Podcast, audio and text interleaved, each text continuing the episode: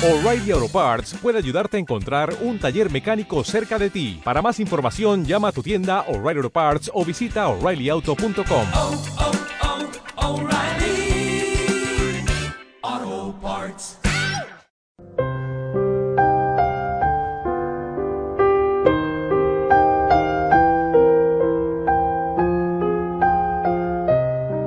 Siempre me gusta empezar encomendándome a la Virgen, que, tanta falta hace que, que medie en estos días tan, convulsos.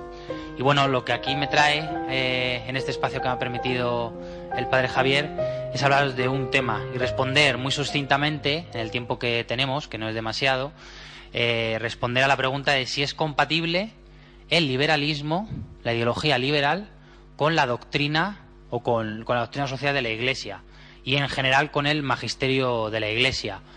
Hoy en día en los medios de comunicación es una, es una cosa que se difunde mucho y se repite bastante, sobre todo en ciertos medios, que habría una especie de compatibilidad o una especie de, eh, de amistad o armonía eh, entre, entre ambos.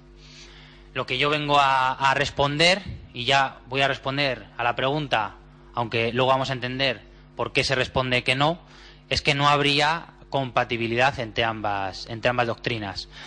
Ni siquiera no habría compatibilidad y ni siquiera entendimiento, pues son cosas radicalmente, opuestas, opuestas.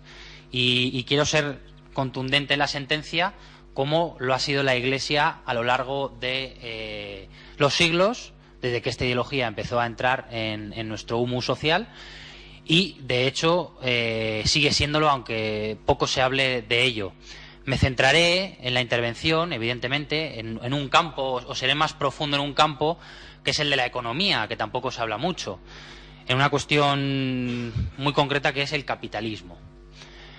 Eh, para entrar a la, cuestión de fundamento, nos, te, nos tenemos que ir, o nos vamos a ir, a lo que decía allá por el siglo IV eh, un doctor de la Iglesia, San Agustín, San Agustín de, Hipona, de Hipona, y él establecía en su libro La ciudad de Dios, establecía dos ciudades. Y cito literalmente lo que nos decía nuestro, nuestro santo, nuestro doctor de la Iglesia. Y nos hablaba él de que hay dos amores, y cito literalmente. Dos amores fundaron dos ciudades. El amor propio, el amor propio hasta el desprecio de Dios, la ciudad terrena. El amor de Dios, el amor de Dios, hasta el desprecio de sí, la celestial. La primera, la terrena, se gloria en sí misma. La segunda, en Dios. Aquella busca su gloria en los hombres. Y esta tiene su mayor gloria en Dios. Y dice, testigo de la conciencia Subrayo lo de testigo de la conciencia porque lo volveré a mencionar un poco más adelante. Sigue diciendo, aquella exalta su cabeza en su gloria. Esta dice a su Dios, tú eres mi gloria y quien exalta mi cabeza. Es, el, es un salmo.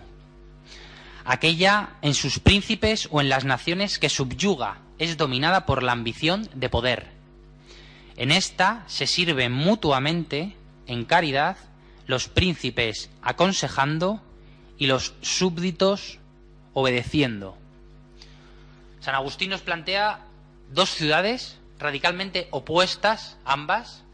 Una se funda en el amor, en el amor de Dios sobre todas las cosas, que no deja de ser el primer mandamiento, y la otra se funda en el amor propio hasta llegar, en última instancia, y a veces en primera instancia al desprecio de Dios.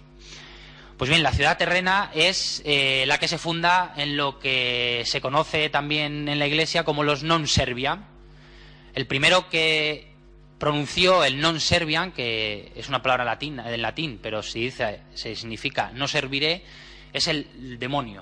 El demonio es el primero que se revela contra Dios y es el primero que dice no serviré, no serviré. Es el primer non serviam de, de, la creación, de la historia. El segundo non serviam, y, que todavía padecemos esos frutos de ese non serviam, es el de nuestros primeros padres. Adán y Eva, allá por el principio de la, de la, de la historia, de la humanidad, en un momento dado se separan de Dios y terminan comiendo del árbol prohibido, es una alegoría. Y, y terminan diciendo non servian, no serviré. Y a partir de ahí, evidentemente, nos llega hasta nosotros las consecuencias de lo que conocemos como el pecado original. Que no, es más que decir que el hombre eh, tiene una naturaleza buena porque ha sido creado por Dios, cosa que algunos niegan, especialmente dentro del mundo cristiano, los luteranos. Pero, pero, y tampoco es, eh, hay que olvidarlo, está herido por esa, por esa naturaleza, está herida y puede tender al mal si no es sanada por la gracia de Dios. Esto es especialmente importante porque hay otras teorías antropológicas que ven una especie de hombre bueno, el primer hombre, en un estado de naturaleza, etcétera. Aquí me remonto a autores como, como Rousseau, como Locke, etcétera, que son autores de la tradición liberal. El tercer non-serviam es el non-serviam que actualiza estos non-serviam y es el non-serviam que todos y cada uno de nosotros hacemos y ejercemos cada vez que hacemos caso omiso al orden de Dios, creado por Dios, olvidando que nosotros somos no somos dioses, sino somos criaturas, somos criaturas llamadas además no por imposición, sino por un propio bien de nuestro, por nuestro propio bien de naturaleza a servir con amor a esa- a ese Dios y al final es cuando el hombre se hace más humano y se enaltece en el fondo, ¿no? Cosa que constantemente el mundo moderno y eh, por supuesto el liberalismo, como vamos a ver, nos sigue negando, teniendo un concepto de la libertad bastante erróneo. Entonces, estos son la ciudad terrena se funda sobre estos non serviam, es actualizar estos non serviam, como decía San Agustín, hasta el desprecio, hasta el desprecio de Dios. Justo, el justo al contrario, y, no lo dice solo San Agustín, sino el propio Jesucristo, cuando nos dijo que si queremos seguir en pos de Él, nos tenemos que negar a nosotros mismos, coger la cruz y seguirle. Es la exhortación que nos hace nuestro Señor Jesucristo a, a toda la humanidad, en el fondo no solo a los cristianos, todos estamos llamados a él. Pues bien, el liberalismo, eh, básicamente, y ahora lo vamos a ver en palabras de autores liberales y del propio juicio del magisterio, el, liberalismo básicamente es esto, es llevar a ideología ese non serviam. Es decir, tener un concepto erróneo, es un concepto erróneo y desviado de la libertad, y actualizar ese non serviam y llevarlo, evidentemente, a cualquier campo. Al campo de la política. Hoy en día, ¿cuántos códigos legislativos ya ni siquiera hablan de las leyes divinas, sino ni siquiera de algo tan, tan universal como la ley natural? ¿Cuánto en, ¿Cuántos, no solo códigos legislativos, sino en política, en los parlamentos, cuando se habla de eh, estas cuestiones? Y evidentemente en otro campo, que es en el que hoy daré más pinceladas o profundizaré un poco más que en el resto, porque en el resto no voy a, no voy a entrar, que es en el de la economía, que no deja de ser el liberalismo económico, no deja de ser ese non serviam, ese no serviré, esa fundación, ese amor de la ciudad terrena, esa ciudad terrena que desprecia y que es radicalmente antagónico a la ciudad de Dios. Esto es el liberalismo en cualquiera de los órdenes. Entonces, los principios liberales básicamente son estos. Muchas veces se acusa a los que, a los que desde, que, desde, que, desde nuestras posiciones eh, defendemos el magisterio de la Iglesia y la doctrina social de la Iglesia, nos acusan a veces de radicales, de, de personajes llevados por la ira, etcétera, etcétera. Son argumentos muy manidos que, no, que simplemente lo que hacen es desviar la atención y eh, no entrar en el fondo de la cuestión. Y nos acusan también de que no entendemos qué es exactamente el liberalismo. No entendemos qué es el liberalismo. Parece ver, algunos dicen que había un liberalismo en el siglo XIX que se dedicaba a degollar sacerdotes y pasar por la guillotina a pueblos católicos enteros y descristianizar las sociedades anteriormente cristianas. Y sin embargo, ahora habría un liberalismo que no se dedica a pasar eh, la, la violencia física, que eh, podría ser mm, eh, compatible o amigable con la doctrina de la Iglesia. Y evidentemente este liberalismo que no ejerce una violencia eh, física explícita sería pasable. Sin embargo, lo que el magisterio y la doctrina de la Iglesia, como también veremos, primero que el liberalismo es el que es, vamos a verlo, no solo por el juicio de la Iglesia, sino por los mismos autores liberales, cómo lo definen ellos, cómo lo definen los que están allí eh, defendiendo el propio liberalismo. Y segundo, vamos a ver cómo el, la Iglesia, lo que no, con, no solo condenó la violencia explícita de este liberalismo, que llevado al desprecio de, Dios, eh, ejercía eh, violencia explícita contra las propias personas creyentes, sino el liberalismo en sí mismo como doctrina ideológica. Pues bien, para ver qué es el liberalismo y entrar en materia, establecida evidentemente ya la diferencia que ya nos comentaba San Agustín ya por el siglo IV y que sirve para todo católico de todo tiempo, porque la, la verdad tiene una, tiene una, tiene una categoría que es, es más perenne que antigua, no pasa de moda. Y lo que decía el obispo a sus fieles en aquella época, el obispo de Hipona, nos lo dice y nos lo sigue diciendo a, a nosotros.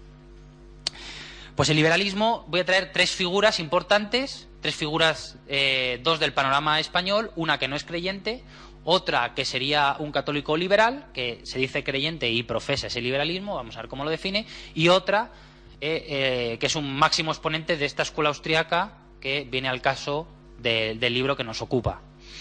Pues el primero, el primero, que es católico, vamos a darle la palabra, y es el señor Vicente Guillamón. En su libro, que escribió en 2013, se publicó recientemente, o sea, esto es, de actualidad, esto es una cuestión de actualidad y es importante decirlo, lo que, lo que estoy diciendo y lo que voy a seguir diciendo en esta conferencia. Vicente Guillamón, en su libro Defensa Cristiana del Liberalismo, es decir, que hace una declaración de intenciones, una defensa cristiana del liberalismo, punto, manual cristiano liberal de teoría política. Es decir, no solo hace una declaración de intenciones, sino que pretende eh, enseñar a los católicos eh, cómo debe ser un católico liberal. Y entonces él, en este manual, define el liberalismo, y cito textualmente, como una filosofía que proclama en primer término, en primer término dice, la libertad del individuo para decidir por sí mismo, sin más tutelas, sin más tutelas ni limitaciones que su propio criterio, que su propio criterio. Es decir, que esta filosofía, nos dice Vicente Guillamón, proclama la libertad del individuo en primer término, la coloca por encima de todo. Aquí vemos de manera implícita ese amor hacia sí mismo hasta, evidentemente, el desprecio de Dios, que es la ciudad terrena que definiría eh, San Agustín. Y además dice que esa libertad no tiene que tener más tutelas ni limitaciones tampoco que el propio criterio. Y aquí, lo que os he dicho antes que iba a subrayar, decía San Agustín que la ciudad de Dios se, la ciudad de Dios se gloria en Dios testigo de la conciencia. Vicente Guillamón, básicamente, de manera también implícita, no explícita, lo que está proclamando básicamente es, o está definiendo un relativismo, un relativismo. Y si no es relativismo, una libertad desgajada de sí misma, sin más naturaleza que su propio criterio, su propia eh, concepción en lo que él entienda. Esto, para, esto es para un católico liberal en un manual reciente de nuestro panorama y aquí lo definen y además pretenden hacer una defensa de esto, de, de lo que viene siendo, en palabras de San Agustín, la ciudad terrena. Otra profesora, que esta persona fue profesora, eh, yo fui su alumno, y, por eso, y en el libro, tanto el autor como yo, en mi apéndice de la Escuela Salamanca, lo indico, esto no pretende ser una eh, crítica personal a los liberales, sino eh, dar luz sobre los errores y los males, pues no solo son errores, sino también males de su ideología. Pues esta profesora, María Blanco se llama, miembro de un conocido instituto que opera hoy en día y además tiene mucho predicamento en la prensa que se llama el Instituto Juan de Mariana, en alusión a un jesuita de allá del siglo XVI de esta escuela de Salamanca que he mencionado, que por supuesto no era liberal, todo hay que decirlo. Pues ella nos dice en otro libro, que hace una declaración de intenciones, el mismo título, el libro se llama Las tribus liberales, una deconstrucción de la mitología liberal. Es decir, que ella también se propone en ese libro hacer un ejercicio de lo que es el liberalismo. Estamos hablando de autores liberales, para que luego no se nos acuse de que no entendemos qué es el liberalismo. Y nos dice María Blanco que a pesar de las diferencias porque evidentemente los liberales tienen sus diferencias de escuela, no es un pensamiento homogéneo, aunque sí penden de este fundamento que están explicando, que explica Vicente Guillamón y que ahora va a explicar María Blanco. A pesar de las diferencias, los matices y las discursiones de salón, la defensa de la libertad individual es el tronco central que nos nutre y da vida a todos los que, desde nuestro puesto, en nuestra medida y en nuestro particular estilo, tratamos de estudiar, difundir, hacer realidad los principios liberales. Es decir, vuelvo otra vez a poner por encima de todo la libertad individual, pero evidentemente también una libertad no imbricada en unos principios morales, sino una libertad sin más tutelas que su propio criterio, como nos decía Vicente Guillamón y como también nos dice María Blanco, sigue la profesora. Dice, no se trata de para qué sirve la libertad, sino de defenderla porque está bien. No hay que preguntar para qué se usa esa libertad, evidentemente ahí ya entramos en cuestiones morales en, las que la Iglesia tiene competencia eh, y legitimidad más que suficiente, eh, no hay que preguntar esto, sino que hay que defender la libertad porque es un bien en sí misma. Yo en el libro, y, suelo comentar mucho en artículos y suelo repetirlo mucho, los liberales es una ideología que ensalza tanto la libertad que al final se acaba convirtiendo en una religión, una especie de religión a una diosa que es la libertad si dice que la libertad es un bien en sí misma, eh, casi hasta podríamos decir, eh, metafísicamente hablando, que, ya Dios no sería el sumo bien o el bien en sí mismo, sino que sería esa especie de libertad, esa especie de libre arbitrio del eh, ser humano. Dice la profesora que no se trata de para qué sirve la libertad, sino de defenderla porque está bien.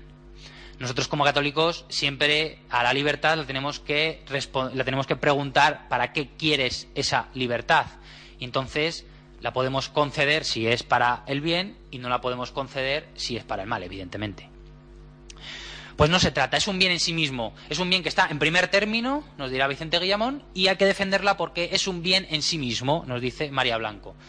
Pues otro autor, este es agnóstico, pero es uno de los grandes pilares capitales de la escuela austriaca que, sobre la que trata el libro, y es Friedrich von Hayek, fue premio Nobel de Economía en el siglo pasado.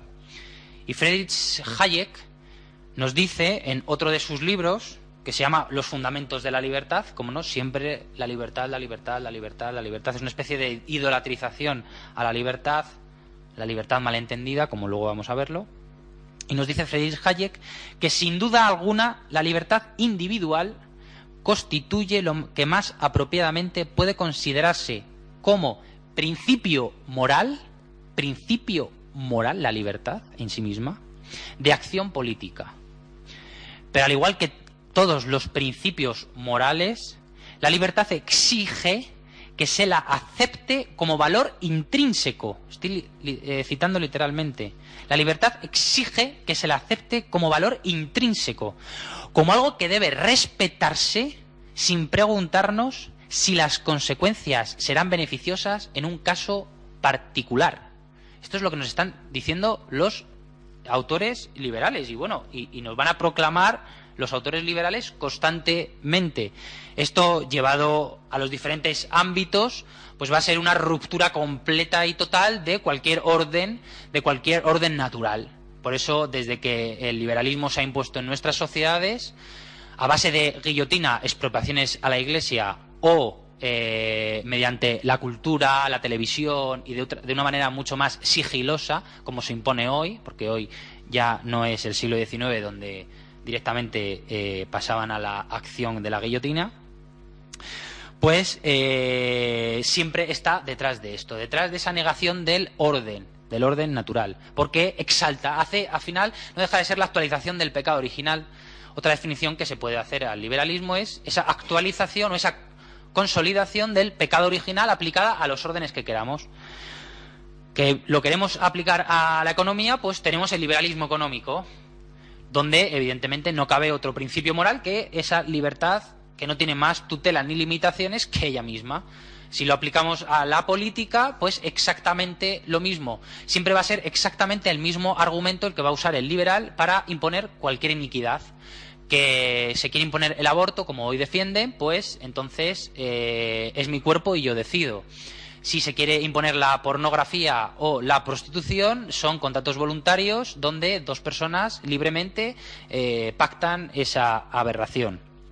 Igualmente, eh, precios en economía, ¿no? Precios, salarios, condiciones laborales, etcétera. Igualmente en política, los códigos legislativos son por mayorías, sin ninguna limitación más que el voto, o ya sea indirecta por votos a partidos o una democracia directa, que básicamente es lo que exigen eh, los los podemitas o una democracia indirecta como es la que actualmente tenemos en nuestra democracia eh, eh, en nuestra democracia liberal actual. Ya no se habla de orden natural es la libertad eh, ¿Y cuáles? Y bueno, hay más autores. Yo aquí he puesto algunos más. Podemos hablar de otro autor como Carlos Rodríguez Brano y Juan Ramón Rayo, también miembros de este instituto, que dice que para el liberalismo lo más importante, dice lo más importante es la libertad evidentemente a nosotros como católicos, primero que no es compatible, porque para nosotros nuestro principio y fundamento de todo es Dios. Eso, eso para empezar. Y Dios no solo en cuanto al culto, que es evidente, sino también en cuanto a su orden natural, que, puede entenderlo una persona que ni siquiera es creyente. Cualquier persona puede entender que robar está mal o que las relaciones eh, sexuales tienen que estar abiertas a la vida y eso lo puede entender sin necesidad de acudir a la fe. Pues estos los liberales, en base a su libertad exaltada, pues lo niegan. ¿Y cuál es el juicio de la Iglesia? Ya hemos visto y no nos pueden engañar. No se dice el liberalismo que mata a curas, eh, bienes a la Iglesia con las desamortizaciones del siglo XIX, etcétera, sino que eh, el liberalismo es esa exaltación de la libertad, esa actualización ideológica del non serviam, de Lucifer, de los primeros padres y de todos y cada uno de nosotros. Y a nivel social, hoy en día las sociedades liberales es clarísimo cómo se actualiza a nivel comunitario. Pues el juicio de la Iglesia, evidentemente, no puede ser otro que, eh, primero, la definición, porque la Iglesia, como madre y maestra, primero explica y, segundo, emite su juicio. Pues aquí eh, me he querido eh, centrar en el juicio de un obispo, un obispo hispánico, estamos en el mundo español, que es el obispo de Cartagena, allá por 1889. Escribía una carta pastoral a sus fieles definiendo el liberalismo para que no nos engañen. Y en esta carta pastoral no decía que hay que condenar el liberalismo porque nos matan, porque las expropiaciones, sino condena lo que vamos a ver a continuación. Y dice, dice el obispo, Monseñor Tomás Brian y Libermon, obispo de Cartagena, a sus fieles en aquella época y a los fieles de toda, de toda época. A nosotros también. dice que el liberalismo, y cito textualmente, podría definirse como un, un sistema, un sistema que amplía y exagera más de lo justo y lícito los fueros y derechos de la libertad humana. Este, esta ideología, este sistema, amplía y exagera más de lo justo y lícito los fueros y derechos de la libertad humana. Como podemos ver, eh, está entendiendo perfectamente este obispo que es el liberalismo, igualmente que lo entienden los autores liberales que hemos citado. Y nos sigue diciendo este obispo que el liberalismo es la reproducción, ahora habla de las consecuencias de, este, de esta ampliación y exageración de la libertad individual, nos dice que es la reproducción de todos los errores antiguos y en él están reunidos todos, y dice, como en el infierno, están reunidos todos los males. ¿Qué es lo que sucede con el liberalismo? Como lo permite absolutamente todo, en virtud de esa libertad endiosada, de ese culto, de esa idolatría a la libertad, pues eh, permite todo y cualquier mal. De hecho, eh, eh, desde en temas, por ejemplo, de moral familiar, pues hemos visto cómo en los albores del 19 y del 20 se empezó hablando del divorcio, después ya hemos entrado al aborto, después hemos entrado eh, a, esa cosa que llama matrimonio homosexual y ya lo último, y lo vamos a ver, que se va a imponer es el tema de los vientres de alquiler Ante todo esto, el liberal no le cabe otra respuesta que decir que son es la voluntad humana y la libertad humana y que no puede darse más limitación que esta. Y evidentemente va a actualizar y va a permitir el liberalismo, gracias a la ideología liberal de fondo, se va a permitir todos y cualesquiera males, como nos dice el obispo, que pueda la degeneración humana dar de sí. Igualmente, en la economía va a ser flagrante. Pondré ejemplos. Ahora no me voy a extender en esto, para no ir tocando. Y nos dice, sigue el obispo, contiene dentro de sí todos los errores, tanto antiguos como modernos, así especulativos, es un error, es un error ideológico, como práctico, porque los principios prácticos que indica, evidentemente, son errores y llevan a los males, así religiosos como jurídicos, políticos y sociales. Otra de las cuestiones que nos dicen es que el liberalismo que condenó la Iglesia en el siglo XIX solo era un liberalismo teológico, un liberalismo teológico que vendría a decir que todas las religiones son iguales y que todo da igual, etcétera. Un relativismo religioso.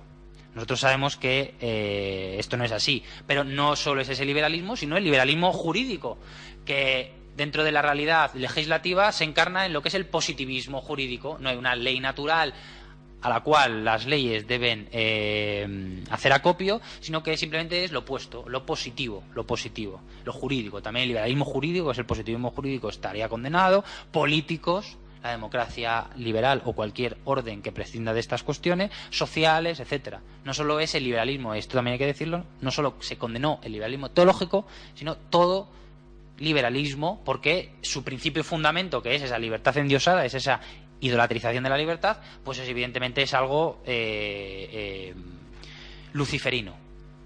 Y esto también hay que decirlo. Y no lo digo yo, lo dijo nuestro Papa León XIII. Y nuestro Papa León XIII dijo que esto era luciferino, insisto, no porque mataran sacerdotes, no porque mataran fieles eh, y laicos, sino y bueno, expropian bienes a la iglesia, etcétera, sino por su propio fundamento y a lo que y a lo que evidentemente este fundamento lleva que también lo vamos a ver.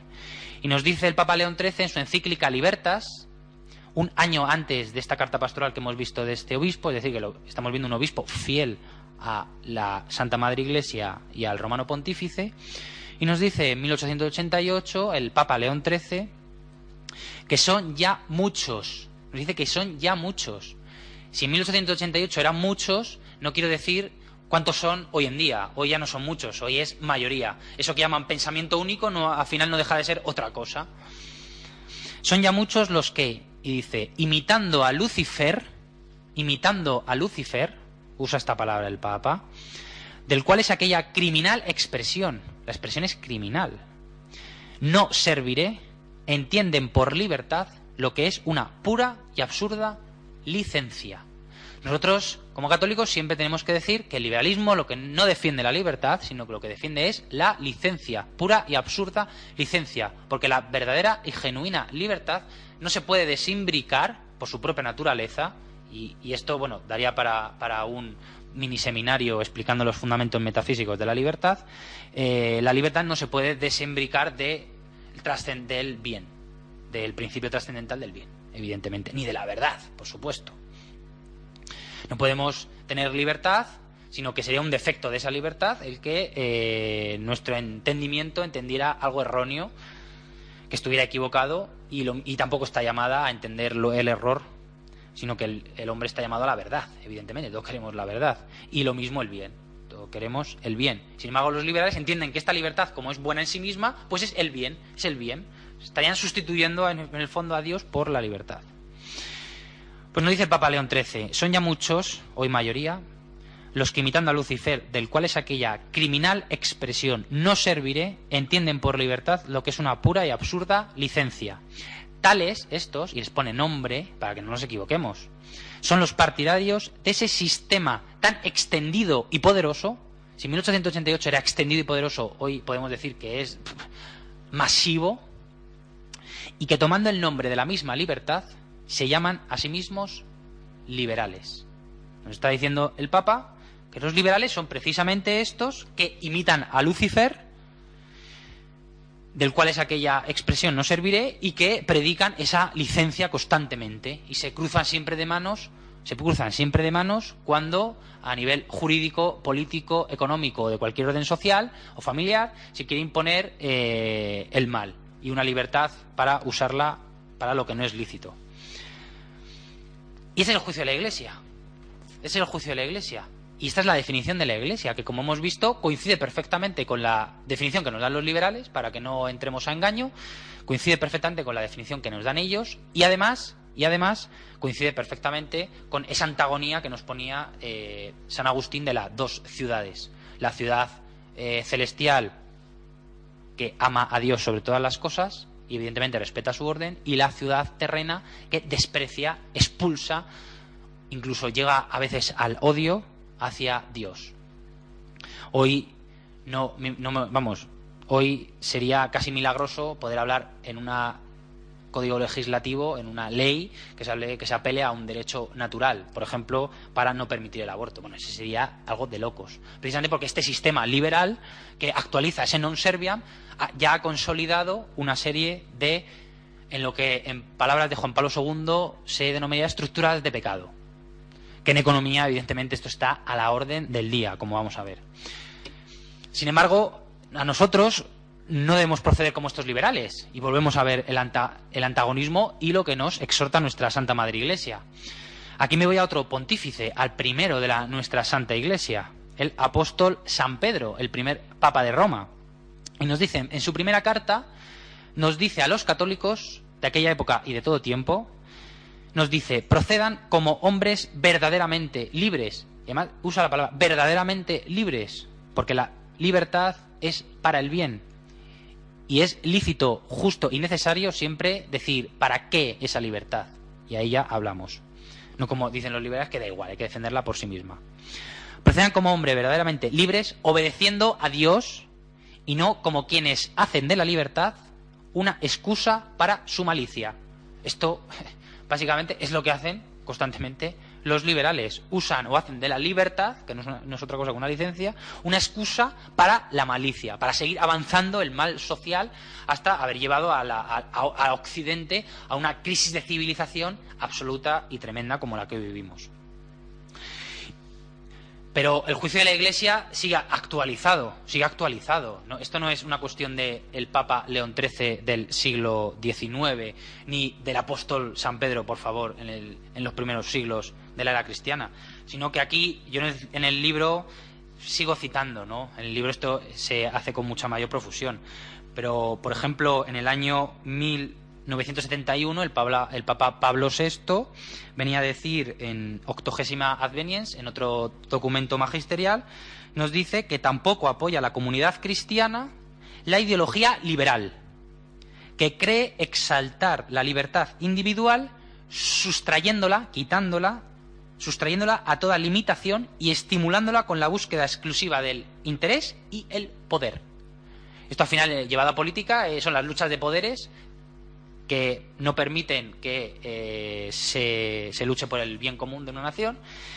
Y esto en economía es la famosa frase de Adam Smith, que luego veremos también, en la que exhortaba a buscar solo el propio egoísmo, que ya una mano invisible, una mano invisible, fijaros si eso no es idolatría y no es ciencia, es más idolatría que ciencia, una mano invisible va a llevar a eso a llevar al bien, a una especie de bien común, ¿no? hombres llevados simplemente por su interés y por su egoísmo y solo mirando a sí mismos, pues esto va a producir por un maravilloso sistema de mercado, que es otra idolatrización, eh, a un bien común, al bien. Pero lo mismo diría eh, diez años más tarde, no, perdón, varios años más tarde, el Papa eh, Juan Pablo II.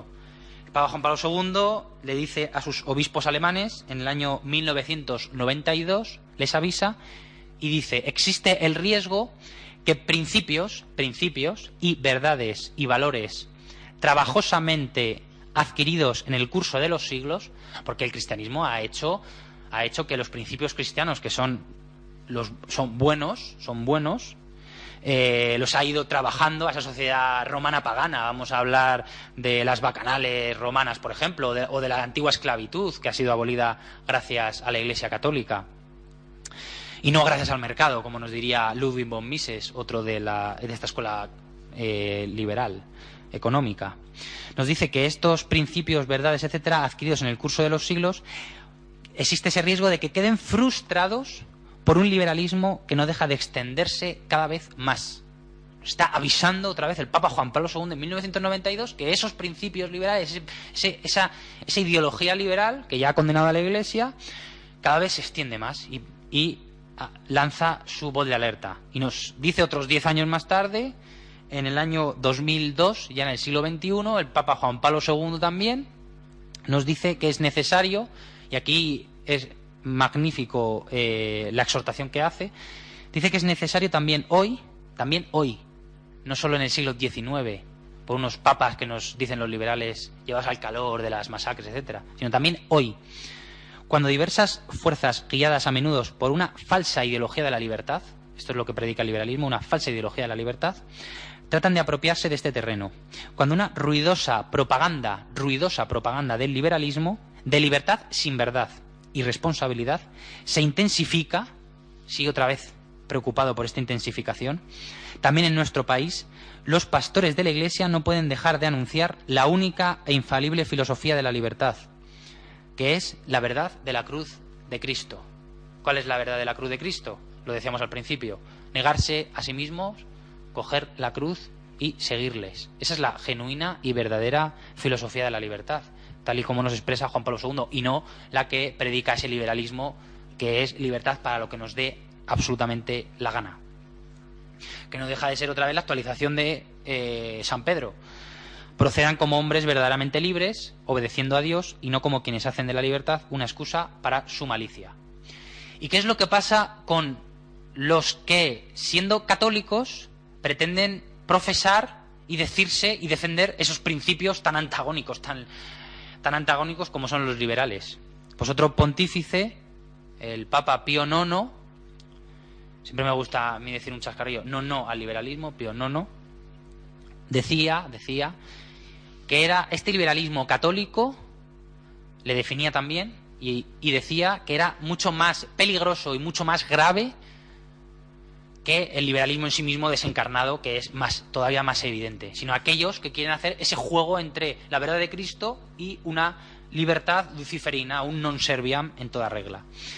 Y dice el Papa Pío IX que, insisto, no, está, está condenando también el liberalismo y no está condenando las masacres como consecuencia de ese liberalismo.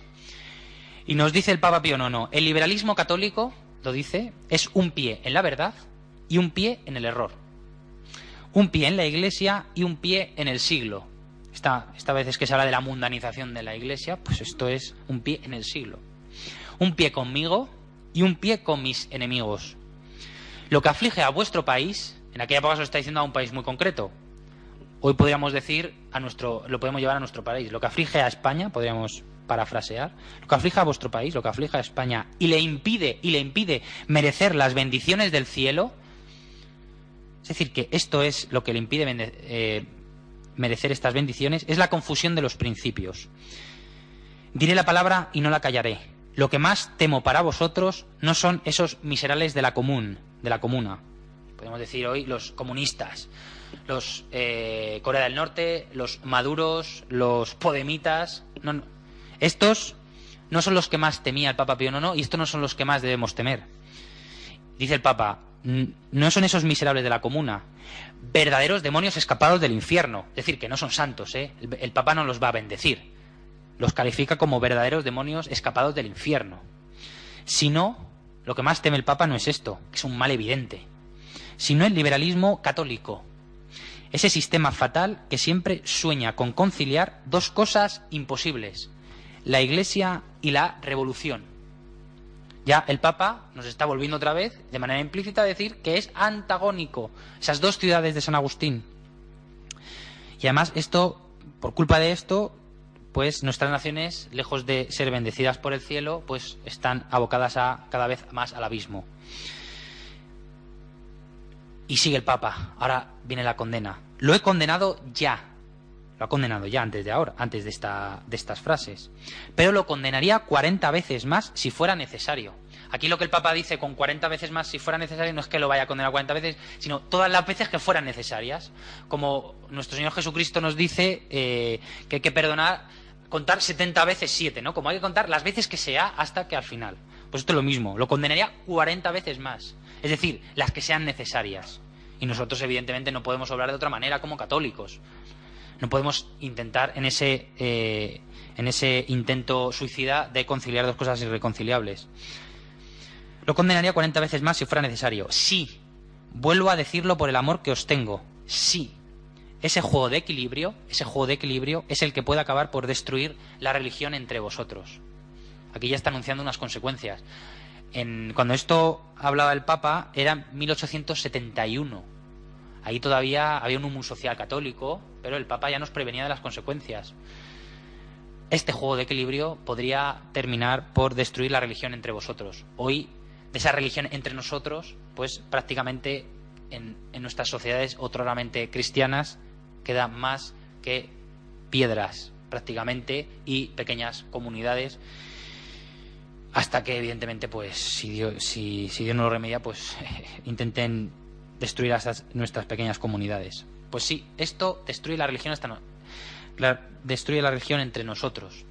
Y lo que es más grave evidentemente destruye la propia religión en la dentro de la propia iglesia que sería lo más grave que sería lo más grave.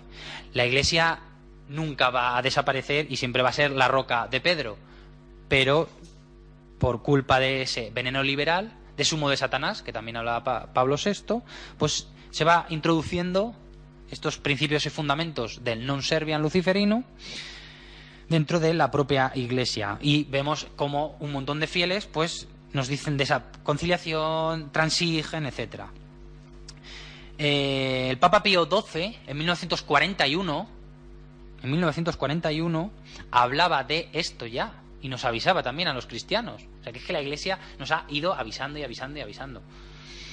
Papa Pío XII nos decía que los hombres, es decir, esos que actualizan el non servia y que quieren transigir con esos principios liberales, que son de la ciudad terrena y de la ciudad de Dios, dice los hombres quienes se han rebelado contra el cristianismo verdadero y fiel a Cristo, es decir, estos se han rebelado contra el cristianismo verdadero y fiel a Cristo y a su doctrina, se han forjado un cristianismo a su gusto.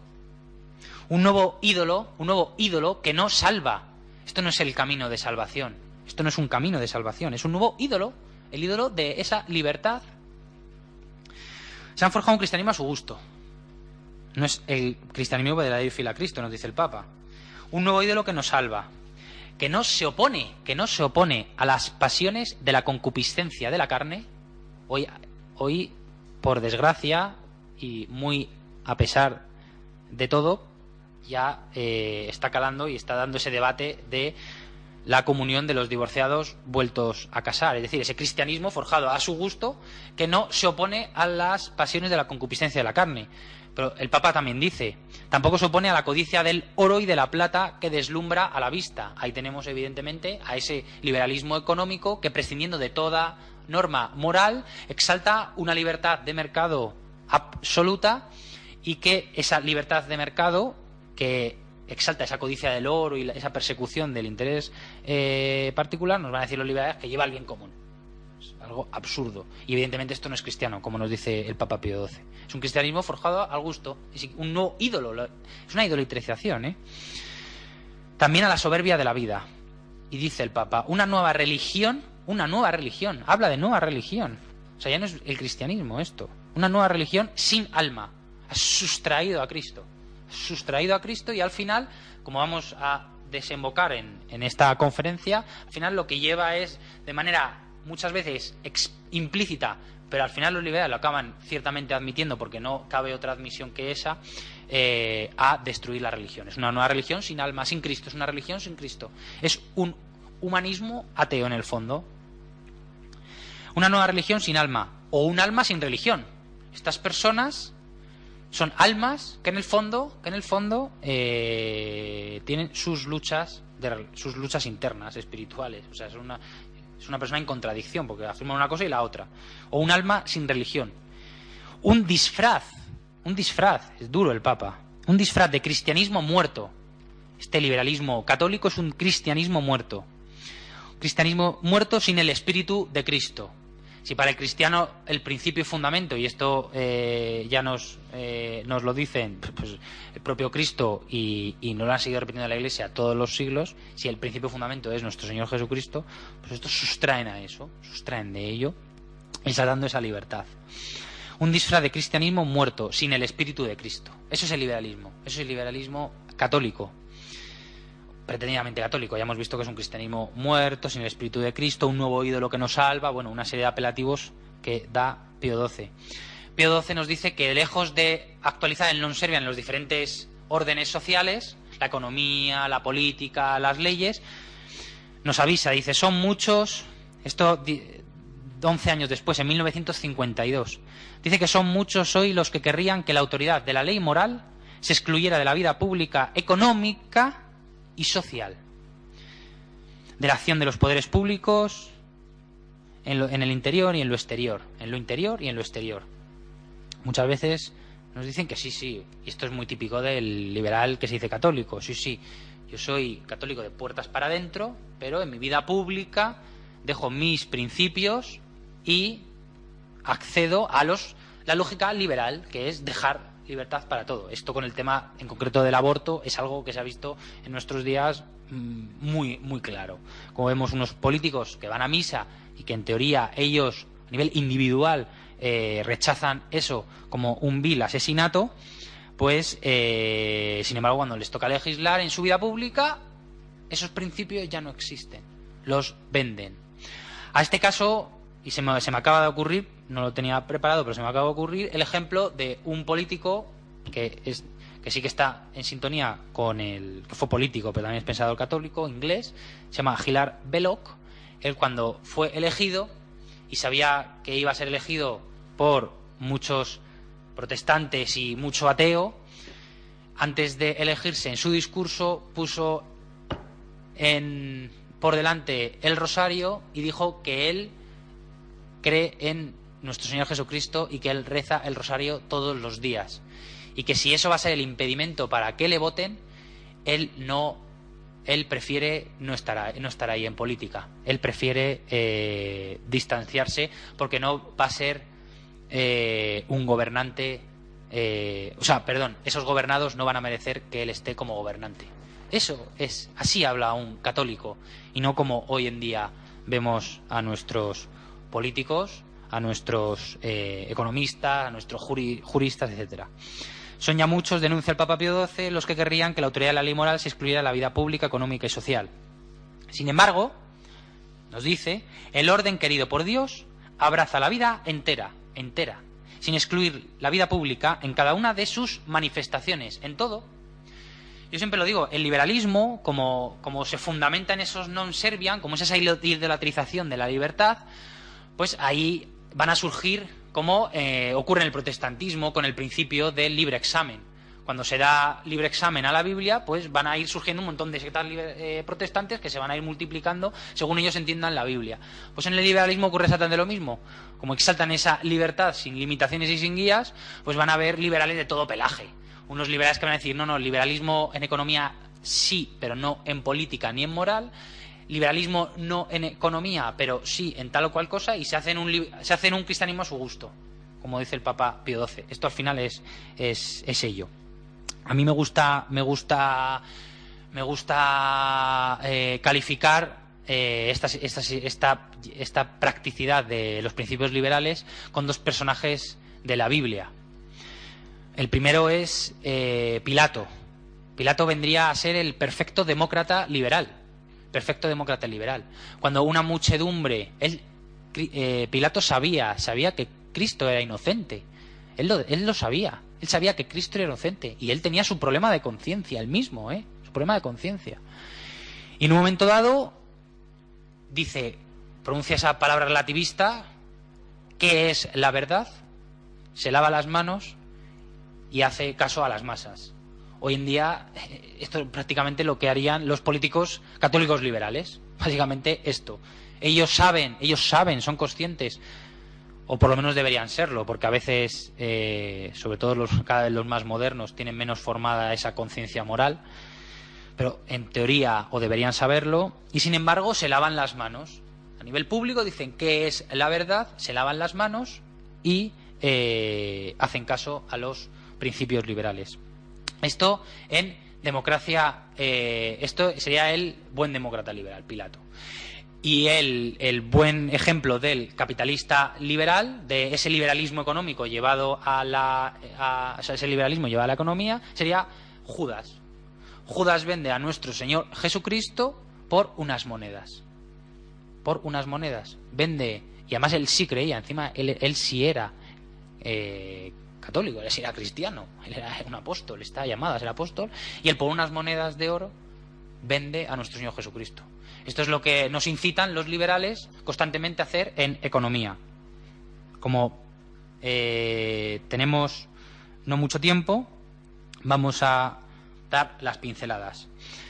Básicamente, el capitalismo, el capitalismo no es otra cosa, esto también es importante para que no nos engañen en el lenguaje, los liberales, capitalismo no es otra cosa que el liberalismo económico. Es la palabra que se torna para hablar del liberalismo económico. Y así lo entienden ellos y así lo entiende el magisterio de la Iglesia. Uno de los autores de la escuela austriaca, Ludwig von Mises, una de las grandes figuras de, este, de esta escuela, dice en su obra Liberalismo, es decir, otra obra clara de, con el nombre claro, dice que aquellas sociedades en que se aplican los principios liberales suelen calificarse de capitalistas y capitalismo se denomina el régimen que en ellas impera. La Iglesia, y esto ahora lo vamos a ver también, la Iglesia no condena la, licitud de una propiedad privada dentro, evidentemente, de los márgenes morales, ni condena las libres transacciones del mercado y una serie de cosas positivas, la empresarialidad, etcétera. Pero sí condena, sí condena un mercado donde su único criterio es el, el liberal. Una libertad para lo que me dé la gana, sin más eh, limitaciones que esa libertad. Y vamos a ver cuál es el juicio de la Iglesia. El juicio de ellos está muy claro. Aquellas sociedades en que se aplican estos principios en economía son sociedades capitalistas. Nos dice Juan Pablo II, porque la Iglesia también usa esos términos, no podemos llegarnos a engaño. Nos dice en 1987, nos lo deja claro a los cristianos, Juan Pablo II, San Juan Pablo II nos dice que la doctrina social de la Iglesia asume una actitud crítica tanto ante el capitalismo liberal como ante el colectivismo marxista. Esto es muy claro. Entonces nosotros como cristianos tenemos igualmente que asumir una actitud crítica ante el capitalismo liberal y ante el colectivismo marxista. ¿Cuál es un problema? ¿Cuál es un problema para la gente que no entiende de estas cosas? Que los liberales siempre crean esa falsa dicotomía. Es decir, que a nada que denuncies eh, algún mal perpetrado, perpetrado, en el mercado, dentro de las estructuras del mercado, pues directamente eres socialista, maduro, intervencionista. Solo tienen ese esquema, intervención, no intervención. No entienden de más cosas, no entienden evidentemente de moral, ni tampoco van a entender de intervenciones eh, lícitas y justas y de un exceso de intervencionismo como de hecho hoy en día se está dando en nuestras sociedades, sin, sin ninguna duda. Además, llevados por esos mismos principios liberales, porque son las masas las que votan esas cosas y no unos políticos con conciencia moral llevados por el bien común, que son a los que nos instaban los escolásticos de la Escuela Salamanca, los teólogos y doctores de la Iglesia Católica y los pontífices, que el principio de eh, el principio que el mayor principio que debe tener un gobernante es el temor de Dios. Pero cuidado, no temor de miedo a Dios, sino temor filial. Es decir, yo soy hijo de Dios y tengo miedo de fallarle. Pues bien, Juan Pablo II nos hace una explicación más sucinta sobre la palabra y nos dice que si por capitalismo se entiende un sistema económico que reconoce el papel fundamental y positivo de la empresa, del mercado, de la propiedad privada y de la consiguiente responsabilidad para con los medios de producción, de la libre creatividad humana en el sector de la economía, la respuesta no puede ser otra, es ciertamente positiva. La Iglesia no se puede oponer a estas cosas. Pero quizás sería más apropiado hablar de, y aquí dice, si esto lo aceptamos, es más apropiado hablar de economía de empresa, de economía de mercado o simplemente de economía libre, para diferenciarla de lo que ahora va a definir como capitalismo y lo que se define como capitalismo, que es lo siguiente. Pero si por capitalismo se entiende un sistema en el cual la libertad en el ámbito económico no está encuadrada en un, contexto, en un sólido contexto jurídico que la ponga al servicio de la libertad humana integral y la considere como una particular dimensión de la misma, cuyo centro es ético y religioso, Entonces la respuesta es absolutamente negativa. Esto es el capitalismo, al fin y al cabo, que es esos principios liberales. Ponen una economía cuyo centro no es, cuyo centro no es ni ético ni religioso. Y esto, evidentemente, se van a aplicar a diferentes ámbitos. Voy a ser muy sucinto por cuestiones de, de tiempo, pero vamos, aquí en el libro se pormenoriza más. Por ejemplo, en el tema de la propiedad privada, los liberales afirman una propiedad privada de manera absoluta para lo que me dé la gana y no solo propiedad de objetos, sino también propiedad de cuerpo. De ahí van a justificar temas como el aborto, de ahí van a justificar temas como la propiedad de los propios hijos. Otro autor de la eh, escuela austríaca nos va a hablar de un lícito mercado de niños donde se puedan comprar y vender niños. Actualmente ahora, oh Dios mío, esto es algo impensable. Demos tiempo a la degeneración humana, porque hace 150 años es impensable que una madre abortara a su hijo y lo considerara un derecho. Cuidado. Y nos dice este autor que un padre puede tener la propiedad de su hijo, puede transferirlo a terceros, puede dar al niño en adopción o puede vender sus derechos sobre él en virtud de un contrato voluntario. Ellos siempre van a hablar de contratos voluntarios, contratos voluntarios. Sin embargo, y aquí esto es muy importante decirlo, la escuela de Salamanca, y evidentemente la- la- magisterio de la Iglesia, va a hablar de contratos voluntarios regidos en un contexto de ley natural. Evidentemente, como no puede ser de otra manera. Y ahí van a hablar del precio justo, van a hablar de los, de los, de los límites y exigencias de la propiedad privada. La propiedad privada para el católico, lejos de entenderse como absoluta, tiene una responsabilidad social. Ni qué decir tiene una responsabilidad para con el necesitado, que Hayek, por ejemplo, nos dirá que si alguien se está muriendo de hambre, pues no hay que auxiliarle, porque, oye, es mi propiedad y yo puedo decidir libremente no auxiliar, no tengo un deber moral de ello. Y de hecho nos dice, no voy a leer toda la frase, pero nos dice que al final, fi- fijaros cómo la propia ideología liberal acaba, acaba hasta rompiendo, destruyendo a la- a- en las propias personas, en las propias personas, esa ley natural, ese principio natural que todo ser humano tiene, ¿no? Eh, creyente y no creyente. Y, y nos dice que, fijaros, hasta dónde puede llegar el veneno. Nos dice Hayek que mi reticencia anterior ya no está presente en este volumen, puesto que ha desaparecido. Con el tiempo me he acostumbrado a esta idea y a sus consecuencias. A esta idea es a que si hay alguien que lo, necesita, pues eh, se, puede se puede ayudarle o no ayudarle. Si esto es a nivel particular, ni qué decir tiene, por supuesto, eh, a nivel estatal. Vamos, a nivel estatal es algo, es el, el demonio. El Estado es para ellos es el demonio. Lo mismo ocurre con otras realidades. Por ejemplo, hemos hablado de la propiedad privada, muy rápidamente, muy rápidamente, eh, insisto, porque aquí hay que decir muchas cosas que vienen en el libro. En el precio justo, por ejemplo, hablamos de eh, que ellos van a aceptar cualquier precio justo. Cualquier precio aceptado en el libre mercado, ellos definen el precio justo como el precio del libre mercado.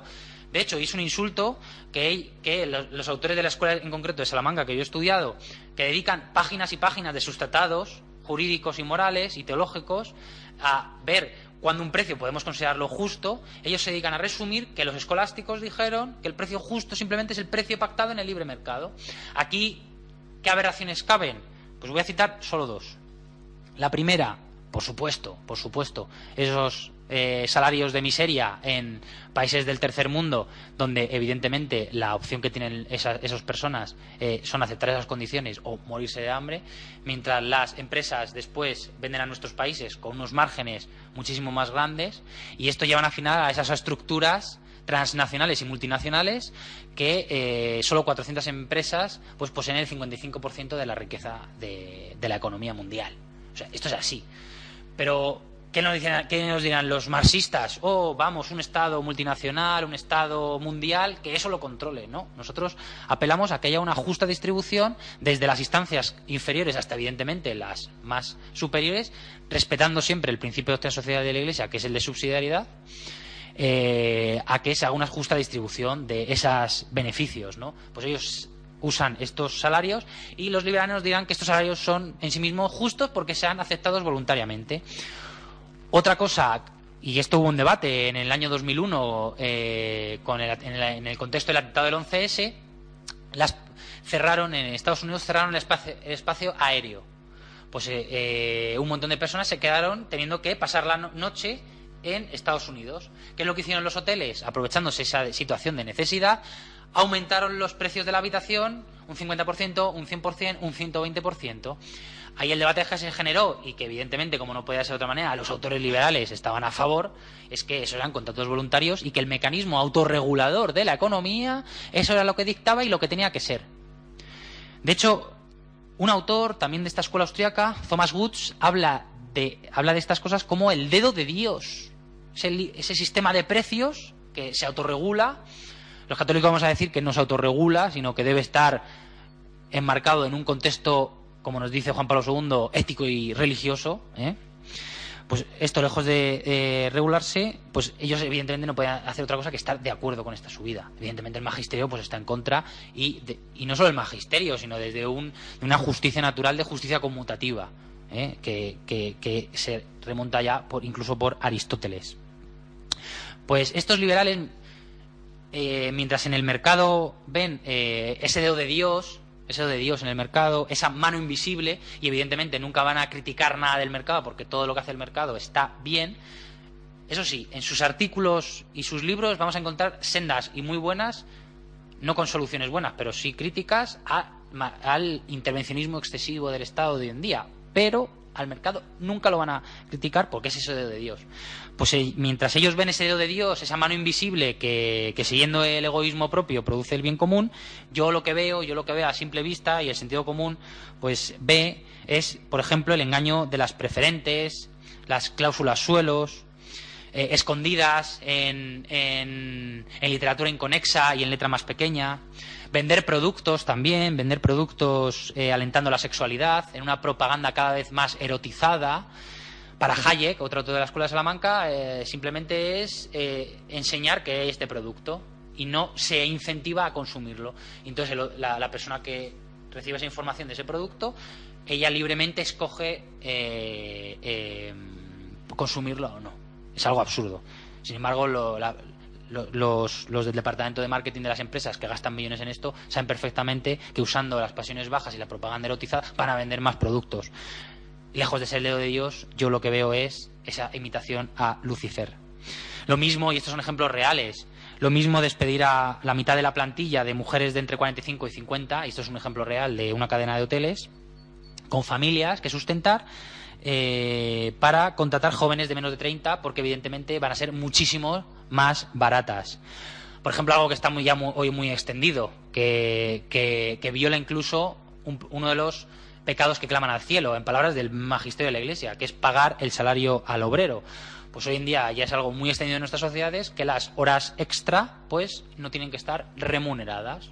Entonces las personas, lejos de poder conciliar su vida laboral y familiar, pues tienen que trabajar no 8, sino 9, 10, 11, 12, 15 horas al día en empresas multinacionales eh, por unos salarios bastante limitados o un poquito por encima de la media en algunos casos cuando llegan a ciertos puestos, pero donde las horas extras pues o no se pagan o no se pagan en su totalidad. Ni que decir trabajar los domingos, ni que decir los escándalos de tipo Enron con el maquillaje contable o Gowex con las mentiras, ¿no? Para eh, ganar más dinero en bolsa.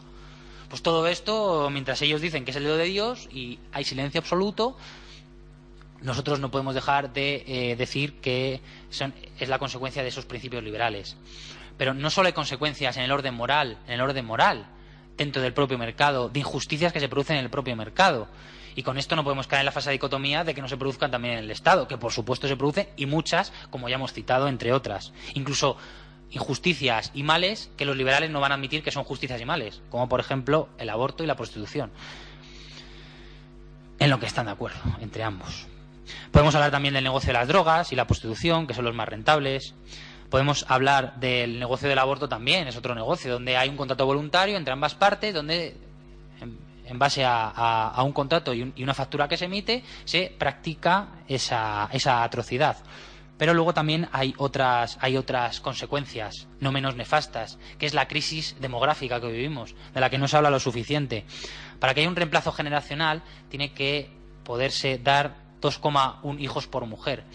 Nosotros, en nuestros países, en Francia, los últimos datos de 2016 estaban en 1,99, en Italia 1,39 y España 1,27.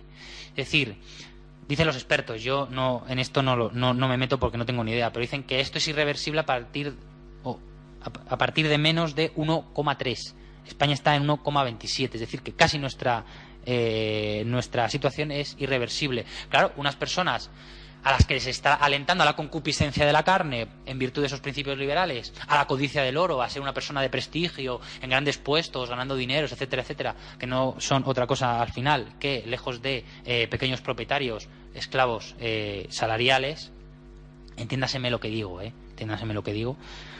Eh, pues lejos de, esto, pues si se alienta a las personas occidentales o en estos principios liberales, ¿cómo van, cómo van a hacer algo tan abnegado y algo que es renunciar a sí mismo en pos de esa codicia de la carne, etcétera, etcétera, del oro, etcétera, que es contraer un matrimonio guardando fidelidad a una persona eh, durante toda la vida y, fruto de ese amor, cuidar a una eh, progenie de hijos.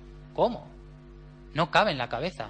Y hoy si hablamos con cualquier persona eh, del- de, media de mi edad, que ronda los 30 años, pues vamos a ver que la respuesta pues es bastante negativa. Claro, es esta- ese veneno implícito, que no solo eh, tiene consecuencias económicas, que las tiene y graves, estructuras de pecado, lo llama Juan Pablo II, de ese mercado capitalista, liberal, sino otras consecuencias no menos nocivas, sino a veces incluso más. Los dueños de Europa tampoco tienen hijos. La alemana Angela Merkel no tiene hijos, la británica eh, Theresa May, el holandés Mark Rutte, el actual presidente eh, eh, francés que ha salido elegido, Emmanuel Macron, son personajes que encarnan al final estas consecuencias liberales. Pero lo mismo, lo mismo en lo mismo en lo que es lo mismo en lo que es la, la propia educación. Los centros escolares se han convertido en fábricas en creación de máquinas de producción y no hombres. Esto se ve muy claro en la sustitución de programas y de educación en, en humanidades. Prácticamente cada vez las humanidades tienen menos peso y se está enseñando a la gente a ser más y mejor productor y no a ser más persona y más hombre. ¿Qué tipo de dirigentes económicos, políticos, etcétera, estamos creando? Y luego lo mismo, a ellos se les ensalza mucho la boca de decir que gracias al capitalismo, gracias a ese liberal, liberalismo de mercado, pues cada vez menos personas, esto lo vais a escuchar porque lo repiten mucho en la prensa, cada vez menos personas viven con más de un dólar. O sea, perdón, cada vez menos personas viven con menos de un dólar al día.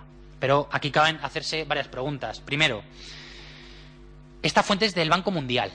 El Banco Mundial, y aquí no me quiero meter en ese tema, pero sabemos que de la mano que mece la cuna, que es precisamente la masonería, y aquí me voy a remitir al profesor, al profesor Alberto Bárcena, que también fue profesor mío y ha escrito recientemente un libro muy bueno sobre la iglesia y la masonería, que también son radicalmente opuestas. Pues estos son datos del Banco Mundial que así a principio nos tiene que poner en alerta. Segundo, son estudios complejos. Cómo se puede hacer la convertibilidad de moneda de las diferentes monedas nacionales al dólar y anejarla al poder adquisitivo. ¿Cómo se puede conocer el sueldo de un negrito del África, de, del África meridional? ¿Cómo? ¿Cómo acceden a estas cosas? La segundo, la recolección de datos, evidentemente. Y luego, por supuesto, la causalidad gratuita. Ellos establecen que como esto, imaginemos que admitimos que esto se ocurre, que esto es verdad, etcétera, ¿por qué, ¿por qué se hace esa causalidad de que es el libre mercado el que ha producido esto y no otra serie de cuestiones? Y además de esto, teníamos que preguntarnos es qué tipo de riqueza se crea. Hace poco los liberales, en connivencia con los comunistas, porque al final no dejan de ser eh, el mismo tronco luciferino, eh, nos decían y ellos querían que se incorporara al PIB eh, lo que generaba la prostitución y la droga. La creación de droga. ¿Qué tipo de riqueza? ¿Qué tipo de riqueza? ¿Para quién? ¿Cómo se distribuye esta riqueza? Y luego también a costa de qué? A costa de crisis demográfica, a costa de eh, crisis de valores, a costa de para justo lo que no hemos creado, para lo que no hemos sido creados los hombres.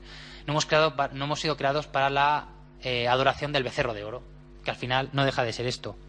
Otro autor eh, hispa- hispano, Álvaro Dors, nos decía, y nos, nos decía muy acertadamente, y esto es muy importante, que el comunismo hace mártires, mientras que el capitalismo no hace otra cosa que herejes y pervertidos.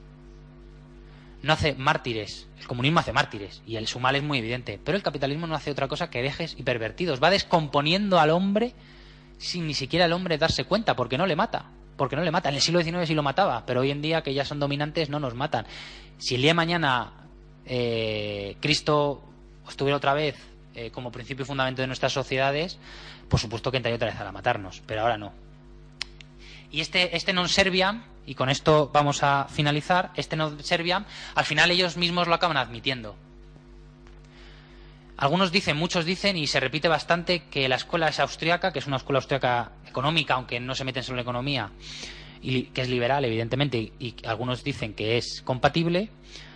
Vamos a ver si puede ser compatible esto que uno de sus principales autores nos dice y admite, ese non serviam. Nos dice Ludwig von Mises en su obra El socialismo, análisis económico y sociológico. Nos dice que no puede construirse una moral social adaptada a las necesidades de la vida terrena sobre las palabras del Evangelio. Esto lo dice Ludwig von Mises.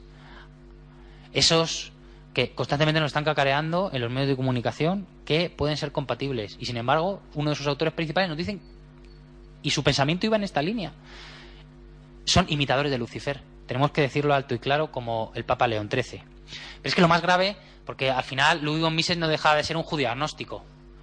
Pero cuando esto lo hizo un católico es todavía mucho más grave, mucho más grave. Dice otro, Michael Novak, autor norteamericano en su obra El espíritu del capitalismo democrático, nos dice que el capitalismo es el sistema natural de libertad y el sistema que hasta el momento en la historia, o sea, a lo largo de toda la historia, ni, la Roma pagana es el mejor diseñado para cumplir las premisas del pecado original. Esto es, es, que esto es el liberalismo. Es el mejor sistema diseñado para cumplir las premisas del pecado original, en el cual florecen todos los vicios humanos. En el cual florecen todos los vicios humanos. Esto es el liberalismo. Esto es eh, liberalismo aplicado a cualquiera de los órdenes. Lo grave es que esta persona que es católica o se dice católica hace una defensa exaltada y ubérrima de la, la, eh, del liberalismo y después nos hace esta asombrosa admisión.